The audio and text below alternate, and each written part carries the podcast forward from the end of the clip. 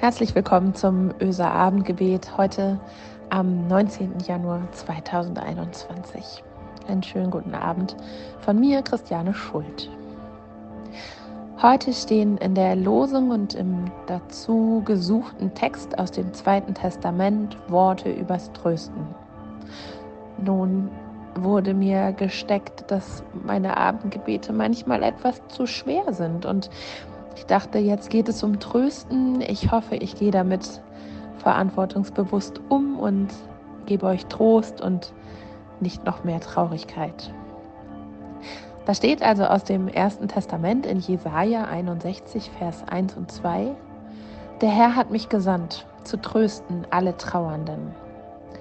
Und aus dem Matthäusevangelium im fünften Kapitel, Vers 4: Selig sind, die da Leid tragen, denn sie sollen getröstet werden.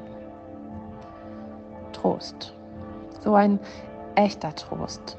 Das ist etwas wahnsinnig Schönes. Konntet ihr das schon einmal spüren? Wurdet ihr schon einmal so richtig getröstet?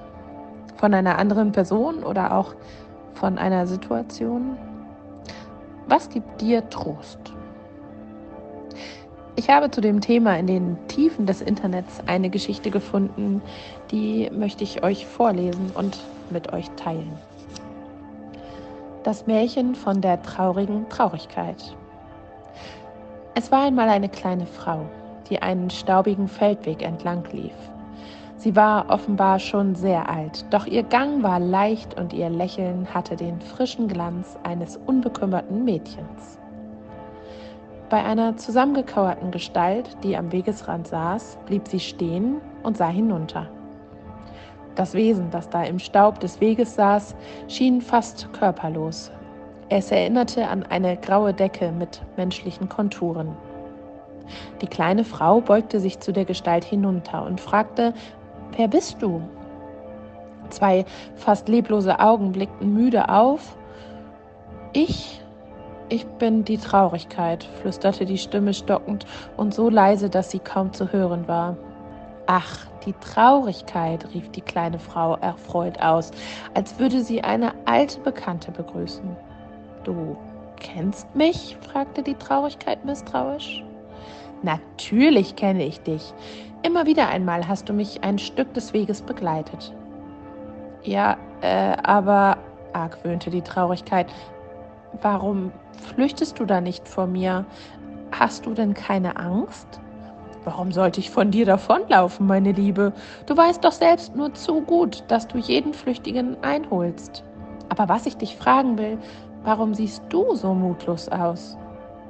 Ich, ich bin traurig, sagte die graue Gestalt. Die kleine alte Frau setzte sich zu ihr. Traurig bist du also, sagte sie und nickte verständnisvoll mit dem Kopf. Erzähl mir doch, was dich so bedrückt. Die Traurigkeit seufzte tief. Ach, weißt du, begann sie zögernd und auch verwundert darüber, dass ihr tatsächlich jemand zuhören wollte.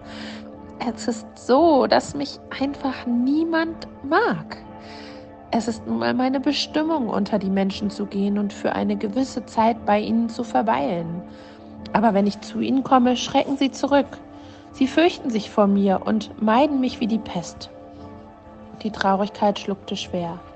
Sie haben Sätze erfunden, mit denen sie mich bannen wollen. Sie sagen, Pappelapapp, das Leben ist heiter. Und ihr falsches Lachen führt zu Magenkrämpfen und Atemnot. Sie sagen, gelobt sei, was hart macht. Und dann bekommen sie Herzschmerzen. Sie sagen, man muss sich nur zusammenreißen. Und sie spüren das Reißen in den Schultern und im Rücken. Sie sagen, nur Schwächlinge weinen und die aufgestauten Tränen sprengen fast ihre Köpfe. Oder aber sie betäuben sich mit Alkohol und Drogen, damit sie nicht fühlen müssen. Oh ja, bestätigte die alte Frau, solche Menschen sind mir auch schon oft begegnet. Die Traurigkeit sank noch ein wenig mehr in sich zusammen. Und dabei will ich den Menschen doch nur helfen. Wenn ich ganz nah bei ihnen bin, können sie sich selbst begegnen. Ich helfe ihnen, ein Nest zu bauen, um ihre Wunden zu pflegen. Wer traurig ist, hat eine besonders dünne Haut. manches Leid bricht wieder auf wie eine schlecht verheilte Wunde und das tut sehr weh.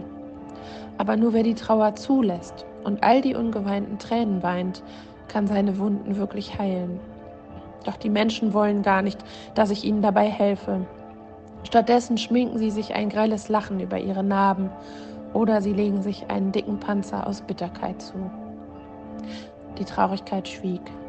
Ihr Weinen war erst schwach, dann stärker und schließlich ganz verzweifelt. Die kleine alte Frau nahm die zusammengesunkene Gestalt tröstend in ihre Arme. Wie weich und sanft sie sich anfühlt, dachte sie und streichelte zärtlich das zitternde Bündel. Weine nur Traurigkeit, flüsterte sie liebevoll. Ruh dich aus, damit du wieder Kraft sammeln kannst. Du sollst von nun an nicht mehr alleine wandern. Ich werde dich begleiten, damit die Mutlosigkeit nicht noch mehr Macht gewinnt. Die Traurigkeit hörte auf zu weinen. Sie richtete sich auf und betrachtete erstaunt ihre neue Gefährtin. Aber, aber wer bist du eigentlich? Ich, sagte die kleine alte Frau schmunzelnd. Ich bin die Hoffnung. Hoffnung flammt auf und tröstet.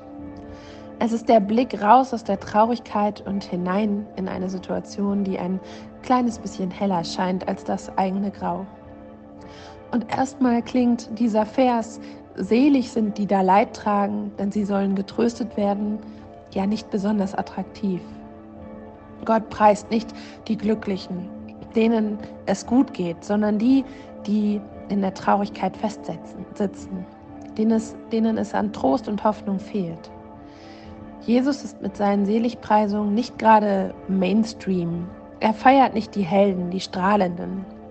Er gratuliert denen, die arm sind, die traurig sind, die auf, Gott, die auf Gewalt verzichten, also die in der Gesellschaft eher als schwach angesehen werden die, die sich nach Gerechtigkeit sehnen. Oft dachte ich früher, wenn ich so manche Geschichte von Christen gehört habe, dass du nur richtiger Christ sein kannst, wenn du mal da gesteckt hast, auf der Schattenseite des Lebens sozusagen. Aber spätestens beim Thema Traurigkeit kann jede und jeder mitreden. Das kennen wir doch alle.